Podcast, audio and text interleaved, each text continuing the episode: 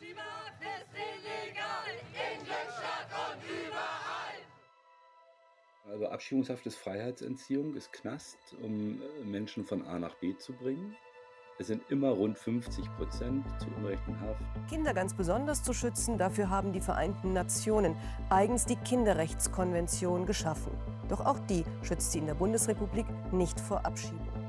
Ja, also wir sprechen auch von Kindern und Jugendlichen. Das ist insofern erstmal bedrückend, als man sich fragt, wer kommt denn auf die Idee, Kinder einzusperren? Das ist echt erschreckend. Das sieht auf den Plänen dann als äh, grüne Austrittsfläche aus und vor Ort sind es dann tatsächlich mit einem Zaun umgebene Asphaltflächen. Mit unseren schwangeren Frauen würden wir so jedenfalls nicht umgehen, vermute ich.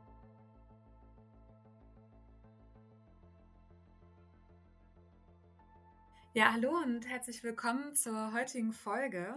Wir haben tatsächlich dieses Mal ein bisschen anderes Format für euch. Ähm, normalerweise bereiten wir ein Thema vor und ähm, laden verschiedene Gäste ein. Ähm, dieses Mal haben wir eine Interviewfolge für euch. Und zwar hat Elisa mit dem Rechtsanwalt Peter Fahlbusch gesprochen. Peter Fahlbusch arbeitet schon seit 1998 als Rechtsanwalt mit dem Schwerpunkt Migrationsrecht und ist quasi bundesweit bekannt als der Anwalt für Abschiebungshaft. Jedes Jahr werden in Deutschland ähm, mehrere tausend Menschen inhaftiert, nur weil sie ausreisepflichtig sind und eben um die Abschiebung durchzusetzen. Das ist ein krasser Eingriff in ihr Recht auf Freiheit und Peter Fabusch ist eben einer der besten Menschen, in dieses ja schwierige Thema einen Einblick zu geben. Und das wird, denke ich, auch sehr deutlich in dem spannenden Interview, was Elisa mit ihm geführt hat.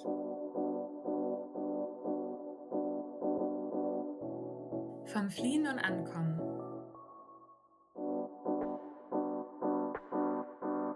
Der Podcast von Pro Asyl rund um die Themen Flucht und Migration. Herzlich willkommen, Peter. Schön, dass du heute hier bist. Ja, vielen Dank. Guten Tag. Du vertrittst ja als Anwalt seit 21 Jahren Menschen in Abschiebungshaftverfahren und hast ungefähr 2250 Männer und Frauen seitdem vertreten. Das war der Stand Ende Juni dieses Jahres. Regelmäßig erstellst du deine persönlichen Abschiebehaftstatistiken. Zu welchem Ergebnis bist du denn in diesem Jahr gekommen? Ja, ähm, man muss da vielleicht ein bisschen ausholen. Ich mache das seit vielen, vielen Jahren, nicht weil ich Langeweile habe, sondern weil so von offizieller Seite aus diese Zahlen entweder nicht vorgelegt werden wollen oder nicht erhoben werden. Da sind wir noch nicht so ganz sicher. Und ähm, im Laufe der Jahre habe ich gemerkt, Mensch, man gewinnt da relativ viel, was einen als Anwalt erstmal freut. Aber mit dem Thema Abschiebungshaft und rechtswidriger Inhaftierung, was ja dann Gewinnen bedeutet, bedrückt es einen dann doch. Und dann habe ich gedacht, na, ich schaue mal in meine eigenen Verfahren. Das habe ich dann rückwirkend bis auf 2001 zurückverfolgt und ähm, mache so jedes Vierteljahr ungefähr eine, eine, Aktualisierung meiner Verfahren. Und es sind weiter über 50 Prozent der Menschen zu Unrecht in Haft ich habe das auch analysiert, so nach ähm, den Regionen, wo die Leute herkommen, ist vielleicht auch ganz interessant, sich das mal anzugucken. Äh, da gibt es Gebiete, da läuft es besser, es gibt Gebiete, da läuft es schlechter. Und man kann auch gucken, wie viele Menschen wie lange zu Unrecht Haft waren. Also zusammengezählt sind das eben weit über 30.000 rechtswidrige Hafttage. Das sind 84 Jahre in etwa, also länger als der Beginn des Zweiten Weltkriegs, wenn man das mal so sich als Zeitleiste vorstellen möchte, war ein Mensch immer zu Unrecht in Abschiebungshaft und im Durchschnitt immer knapp vier Wochen, also 26 Tage. Und äh, das Verrückte dabei ist, ähm, dass das seit Jahren immer gleich ist. Egal wann das ist, bei einer Erhebung, ob das 2014 oder 18 oder jetzt 21 oder 22 ist, es sind immer rund 50 Prozent zu Unrecht in Haft und immer rund äh, vier Wochen, also äh, knapp vier Wochen, 26 bis 27 Tage. Das ist echt erschreckend. Jetzt vielleicht kannst du zu Beginn nochmal erklären, wer überhaupt in Abschiebehaft kommt, weil nicht jeder, der hier zuhört, kennt sich vielleicht so gut aus mit dem Thema. Und ich denke, die Assoziation bei vielen ist erstmal, naja, wer eingesperrt wird, muss ja irgendwie gefährlich sein. Ist da was dran? Ja, ganz deutlich nein, ist nichts dran. Um das Ganz einfach zu erklären, also Abschiebungshaft ist Freiheitsentziehung, ist Knast, um äh, Menschen von A nach B zu bringen. Und A sind wir hier und B ist Pakistan zum Beispiel oder B ist auch Italien. Ne? Die, Voraussetzungen sind relativ ja, ähnlich. Also die Grundvoraussetzung ist, die dürfen hier nicht sein. Ne? Also wir als Gesellschaft haben entschieden, die dürfen hier nicht sein. Also sind ausreisepflichtig, nennt man das. Und die zweite Voraussetzung ist, dass wir vermuten, dass sie abhauen, wenn wir sie von A nach B bringen wollen. Fluchtgefahr, äh, verkürzt gesagt. Und das sind dann alle Menschen, die man sich so vorstellen. Junge, alte, Männer, Frauen. Frauen relativ selten, weil in Fluchtbewegungen sie meistens männlich erstmal auch dominiert sind. Äh, Kranke, Schwangere, bei den Frauen haben wir immer mal wieder. Ähm, es gibt alles dabei, wer da eingesperrt werden kann. Familien, teilweise werden die dann durch Inhaftierung getrennt. Ein ganz trübes äh, Kapitel. Also der Irrsinn kennt da keine Grenzen. So muss man das leider sagen. Du sprachst da eben gerade von, von jungen Menschen. Sprechen wir da von Kindern und Jugendlichen? Ja, also wir sprechen auch von Kindern und Jugendlichen. Ähm, die gegenwärtige Koalition hat ja in ihrem Koalitionsvertrag auf Seite 140 kann man das nachlesen, in diesem Mehrfortschrittwagen-Manifestum auch einen Satz zur Abschiebungshaft äh, niedergelegt und ich hätte gedacht, da schreiben sie jetzt irgendwas rein, wie zum Beispiel, dass diese Menschen einen Anwalt brauchen oder dergleichen mehr. Pustekuchen. Stattdessen steht dort in diesem Koalitionsvertrag, dass man ähm, Kinder und Jugendliche nur in Ausnahmefällen und unter Beachtung des Kindeswohls gedenkt einzusperren. Hm, das ist insofern erstmal bedrückend, als man sich fragt, wer kommt denn auf die Idee, Kinder einzusperren? Mhm. Und sei es nur in Ausnahmefällen. Und zweitens besonders bedrückend, weil das schon im Gesetz drin steht. Mhm. Ja, also da sieht man mal, mit welcher Ernsthaftigkeit das auch in der Koalition momentan bearbeitet wird, dieses Thema meine, ich hatte viele Mandanten Kinder, so angefangen von sechs Monate alten Kindern über drei Jahre alte Kinder bis hin zu 15- oder 17-jährigen Kindern oder Jugendlichen. Der Bundesgerichtshof verbietet das.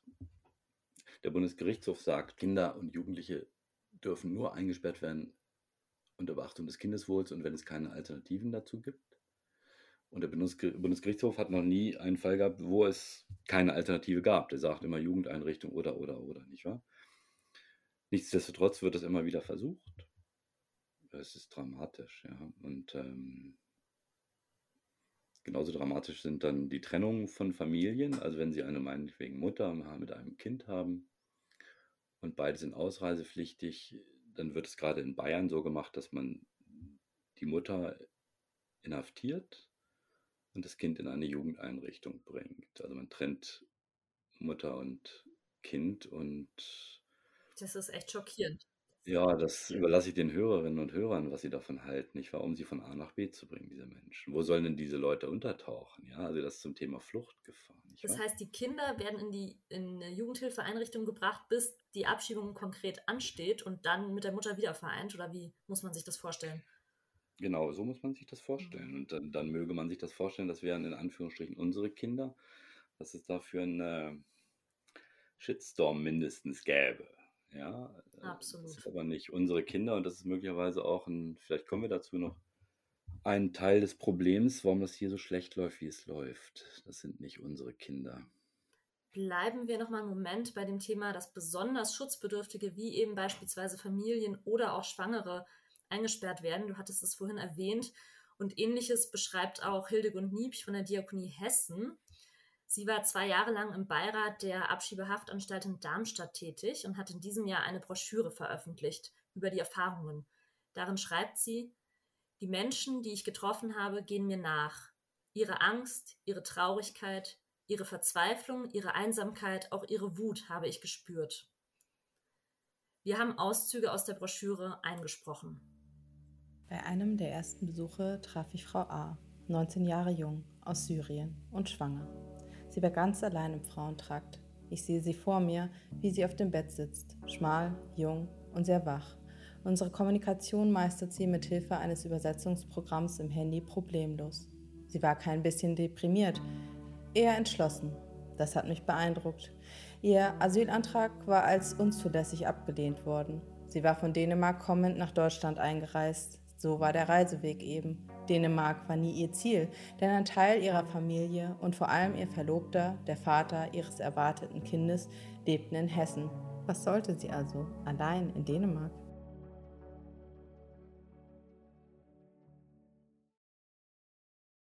Peter, wir haben es gehört. Ist das jetzt ein besonders krasser Ausnahmefall oder kommt sowas häufig vor?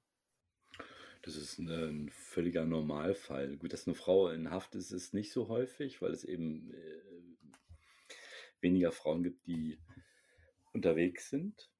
Eine schwangere Frau ist auch nicht so häufig, aber dass die dann innerhalb Europas von A nach B gebracht werden, jetzt in diesem Fall Dänemark, das ist voll, vollkommen äh, normal. Also, dass sie von A nach B gebracht werden soll, wir heißen hier von Deutschland nach Dänemark, das ist nichts Ungewöhnliches. Man fragt sich natürlich, warum man das machen muss. Warum sperrt man eine schwangere Frau ein? Mit unseren schwangeren Frauen würden wir so jedenfalls nicht umgehen, vermute ich mal. Das heißt, die Menschen haben auch ganz einfach keine Lobby hier? Das äh, führt in die richtige Richtung. Man kann sich natürlich fragen, also wenn wir das meinen, durchziehen zu wollen, Menschen einzusperren, um sie von A nach B zu bringen, dann müssen wir uns ja darum kümmern, dass das ordnungsgemäß gemacht wird und das wird es nicht. Ähm, jetzt kann man sich fragen, woran liegt es? Gut, Woran liegt das? Also der Befund ist völlig klar, es läuft desaströs und es ist mir übrigens auch völlig egal, ob das 50 oder 40 oder 30 Prozent rechtswidrige Inhaftierungspraxis ist. Ja, auch 20 oder 10 Prozent wäre völlig inakzeptabel. Man kann sich mal überlegen, vielleicht, also da, wo gearbeitet wird, passieren Fehler. Also bei mir auch. Aber was ist akzeptabel in so einem Freiheitsentziehungsbereich? Ein Promille vielleicht, jede tausendste Entscheidung falsch. Woran liegt's? Das ist die einzig spannende Frage in dem Gebiet, die unbeantwortet ist, weil es dazu keinerlei Untersuchungen gibt. Ich habe da so ein paar Ideen zu. Das ist ein ungeliebtes Rechtsgebiet. Das macht niemand gern. Das ist so ein bisschen auch in der Struktur des Verfahrens angelegt. Das ist, das häufig hat man mit Asyl- und aufenthaltsrechtlichen Fragen zu tun und das ist nichts, wo, wo die Amtsgerichte, die in Haftsachen zuständig sind, täglich mit zu tun haben. Das ist eigentlich was für die Verwaltungsgerichtsbarkeit. Damit geht es schon los. Ja, da ist ein Amtsrichter mit einem eigentlich systemfremden Rechtsgebiet auf einmal konfrontiert. Dann muss er relativ schnell arbeiten, weil man die Sachen ja nicht Tage oder Wochen liegen lassen kann. Und dann äh, ist man angewiesen auf Anträge von Behörden, die das gut machen sollten. Bei diesen Behörden arbeiten aber nicht immer Volljuristen, sondern das sind dann Beamte des mittleren Dienstes häufig. Ähm, und da verlässt sich jeder auf jeden. Der, der Ausländerbehördenmitarbeiter, der stellt einen Antrag in der Hoffnung, dass der Richter das überprüft und richtig überprüft. Und der Richter verlässt sich darauf, dass der Behördenmitarbeiter das richtig gemacht hat. Und dann gibt es teilweise Entscheidungen auf Grundlage von Gesetzen, die schon seit Jahren außer Kraft getreten sind. All das erlebt man da. Hm. Es gibt auch Gerichte und Behörden, die machen das exzellent. Also wenn man das äh, akzeptieren möchte, dass wir einen Menschen einsperren, um sie von A nach B zu bringen, die machen das gut. Da gewinnt man fast nie. So sollte es ja eigentlich auch sein. Aber ähm, es gibt leider auch Gerichte, die machen immer wieder oder Behörden immer wieder das Gleiche falsch. Völlig belehrungsresistent. Ich weiß nicht, woran es liegt. Und ein Großteil der Verfahren wird sicherlich deshalb so laufen, wie sie laufen, weil diese Menschen keine Lobby haben. Das ist das, was du eingangs gesagt hattest. Das sind nicht unsere Kinder hier. Die Menschen kriegen übrigens auch keinen Anwalt gestellt vom Staat. Das wäre das gewesen, was wir von der jetzigen Regierungskoalition uns erhofft hätten, dass man, also vielleicht nicht diesen Spruch, Kinder und Jugendliche sperren wir nur in Ausnahmefällen ein, hätten sie streichen sollen und stattdessen hätten ihre einschreiben sollen, jeder, der festgenommen wird, um ihn in Abschiebungshaft zu bringen, kriegt vom Tag 1 an, wie es auch in der Untersuchungshaft ja ist bei Straftätern, vermeintlichen Straftätern, kriegt vom Tag 1 an einen Anwalt zur Seite gestellt. Hm, das ist echt krass, dass es dass es so läuft, weil viele können sich ja dann gar nicht wehren, haben nicht die Mittel, haben nicht die Kenntnis, ähm, überhaupt Einspruch zu erheben. Ja, naja, das, das geht schon viel früher los. Die sind dann beim Haftrichter und sie kriegen auch, nie, der, der erzählt ihm dann, worum es geht, aber die Leute kriegen nichts Schriftliches in einer Sprache, die sie verstehen können. Das wird ihnen da übersetzt von einem Dolmetscher, meistens jedenfalls. Ja, und dann dauert so eine Anhörung vielleicht eine Viertelstunde oder 20 Minuten, aber die Betroffenen wissen gar nicht, um was es genau geht, was so die entscheidenden äh, rechtlichen Fragestellungen da sind. Hören wir doch gerade noch mal rein, wer da unter anderem in Abschiebehaft sitzt. Nein, Herr C. hatte keine Straftat in Deutschland begangen. Es hatte ihm auch nicht an unseren Werten gemangelt, wohl aber an einem S, das in seinem äthiopischen Nachnamen zu viel oder zu wenig war, je nachdem, welche Schreibweise man zugrunde legt. Jedenfalls gab es unterschiedliche Unterlagen. Solche, die nur ein S im zweiten Teil seines Nachnamens hatten und solche mit zwei S. Im Haftbeschluss hieß es unter anderem deshalb, dass er diese Falschangaben wohl benutzt habe, um seine wahre Identität zu verbergen. Herr C. ein Schwindler und Täuscher? Herr C. war Lehrer in Äthiopien, bevor er vor einigen Jahren nach Deutschland kam. Die Hoffnung, seine Ehefrau und die drei Töchter könnten ihm bald nach Deutschland folgen, zerschlugen sich spätestens dann, als auch das Klageverfahren gegen den ablehnenden Bescheid des Bundesamtes für Migration und Flüchtlinge erfolglos blieb. Als er 2019 einen Job fand, war sein ganzes Bemühen darauf ausgerichtet, genug Geld zu verdienen, um seine Familie in Äthiopien finanziell zu unterstützen. Er hatte eine eigene kleine Wohnung und Aussicht auf einen unbefristeten Arbeitsvertrag. Als er seinen Pass in der Hoffnung vorlegte, aufgrund der Arbeit eine Bleibeperspektive zu bekommen, leiteten die zuständigen Behörden die Abschiebung ein. Die Polizei holte ihn an seinem Arbeitsplatz ab, um ihn zum Flieger nach Frankfurt zu bringen. Noch im Polizeiauto versuchte er, sich mit dem Sicherheitsgurt zu strangulieren und sagte, er wolle lieber sterben, als zurück nach Äthiopien zu fliegen. Er kam zunächst in die Psychiatrie, dann in Abschiebehaft. Im Sommer 2021 wurde Herr C. in Begleitung von fünf Polizeibeamten und einem Arzt nach Äthiopien ausgeflogen. Zu spät, nämlich sechs Wochen danach, kam die Entscheidung des Landgerichts Kassel, dass die Haft rechtswidrig war, unter anderem deshalb, weil ein zulässiger Haftantrag fehlte. Peter, du hast auch erwähnt, dass der Bundesgerichtshof eben auch zu dem Schluss kommt, dass die Haft in vielen Fällen rechtswidrig ist. Aber was haben dann die Betroffenen davon, beispielsweise jetzt Herr C. aus Äthiopien, wenn er schon abgeschoben ist? Ähm, das hängt ein bisschen davon ab, ob man mit dem überhaupt noch Kontakt hat, mit dem Herrn C. Also angenommen, der Anwalt, die Anwältin bliebe mit diesen Menschen in Kontakt, dann kann man versuchen, Schadensersatz zu verlangen für eine rechtswidrige Inhaftierung. Das ist momentan noch ein bisschen unklar, weil der Bundesgerichtshof da 2019 eine Entscheidung getroffen hat, die äh, nicht so ganz deutlich ist, wie das funktionieren soll. Die Sache ist aber auch beim Bundesverfassungsgericht anhängig. Aber grundsätzlich gibt es dann Schadensersatz in einer relativ mh, hm, bescheidenen Höhe.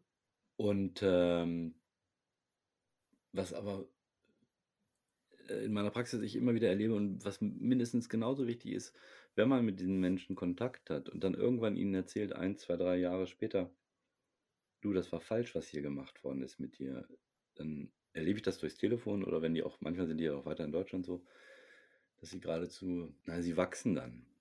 Ja, denn häufig ist das so, dass die Leute das Gefühl haben, sie sind hier immer als Objekt behandelt worden. Äh, Objekt des Verfahrens und auf einmal sind sie Subjekt. Ja, sie geraten sozusagen in eine andere Position. Und äh, das ist total wichtig. Ganz wichtig ist es, solche Verfahren weiterzuführen, auch wenn die Leute abgeschoben wurden, für nachfolgende Generationen. Nicht wahr? Also um sogenannte ähm, Grundsatzentscheidungen zu erstreiten. Ne? Da hat dann der Herr A oder die Frau B nichts davon, aber vielleicht der Herr C oder die Frau D, die dann danach kommen. Und außerdem ist das, dachte ich immer, für sowas wie Rechtskultur gut, nur wenn dann die Untergerichte das nicht beachten, was der Bundesgerichtshof oder auch sehr viel, häufig das Bundesverfassungsgericht dann entscheiden, dann ist das natürlich ebenfalls bedenklich. Jetzt jährte sich Ende Juli dieses Jahres das Gesetz zur besseren Durchsetzung zur Ausreisepflicht, auch ein wunderschöner Name, jährte sich zum fünften Mal. Und die Bundesregierung meint, Abschiebehaft sei eben ein adäquates Mittel, damit die Menschen, die das Land verlassen sollen, nicht untertauchen. Du hast es jetzt schon mal mehrfach erwähnt, trotzdem vielleicht nochmal komprimiert. Warum hältst du diese Begründung für falsch? Seit 2015, seit Herbst 2015 eigentlich, ist es in einer wilden Kaskade so, dass der Gesetzgeber eine Verschärfung nach der anderen einführt, so mehr Haftgründe bringt, die Haftdauer ausdehnt, die Verfahrensrechte ein bisschen beschneidet und vor allen Dingen Haftplätze baut ohne Ende. Ja, also das ist Land auf Land ab zu beobachten. Von Glückstadt an der Elbe bis Hof im Bayerischen Wald oder in Franken ist das ja. Ähm, Passau wird eine riesige Anstalt gebaut und man möchte 1000 Abschlusshaftplätze haben. Warum? Ähm, die Bundesregierung meint, wir brauchen mehr Knast, um besser abschieben zu können. Das ist ähm, eine Fehlannahme. Auch das kann man nachlesen in der Antwort der Bundesregierung auf die große Anfrage der Linken. Mehr Haftplätze bedeutet nicht mehr Abschiebung. Es gibt Bundesländer wie zum Beispiel das Land Berlin, die haben noch nicht mal eine eigene Abschiebungshaftanstalt. Die schieben relativ äh, viele Menschen ab im Vergleich zu Bayern, die relativ viele Menschen inhaftieren, aber eine Abschiebungsquote haben, die gar nicht so gut ist. Ja, das ist also ein Scheinargument. Mehr Knast gleich mehr Abschiebung. Hm.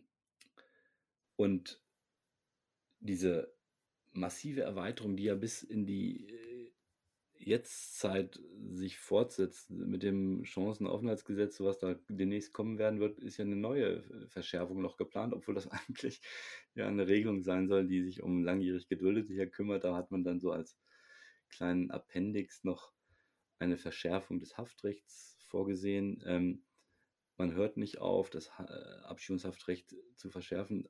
Und vielleicht als kleine Ergänzung, das kostet unfassbar viel Geld. Ja, äh, dieses Beispiel, was vorgelesen worden war von dem äh, Lehrer aus Äthiopien, der dann mit fünf Polizeibeamtinnen und wahrscheinlich auch noch ärztlicher Begleitung abgeschoben wurde. Solche Fälle kenne ich zuhauf.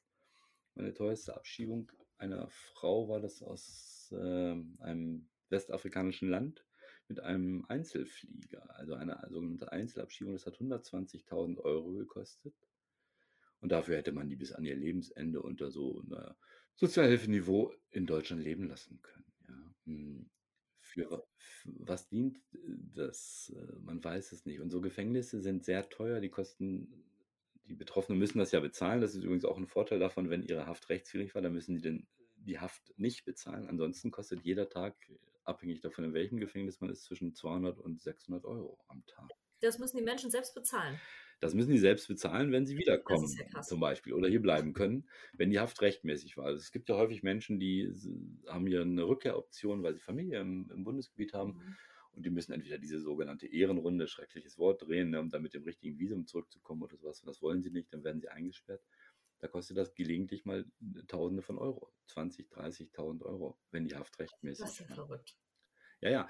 Was ja in vielen Fällen nicht der Fall ist, aber dafür muss man ja dann erstmal vor Gericht, wie du deutlich gemacht hast. Genau, also dafür lohnt sich das auch, das irgendwie durchzufechten. Und ähm, möglicherweise ist das einfach auch ein Nullsummenspiel. Die Leute, die wir nicht einsperren, die könnten wir irgendwie von dem Geld, was wir dann sparen, in Anführungsstrichen durchfüttern und äh, die Welt ginge nicht unter.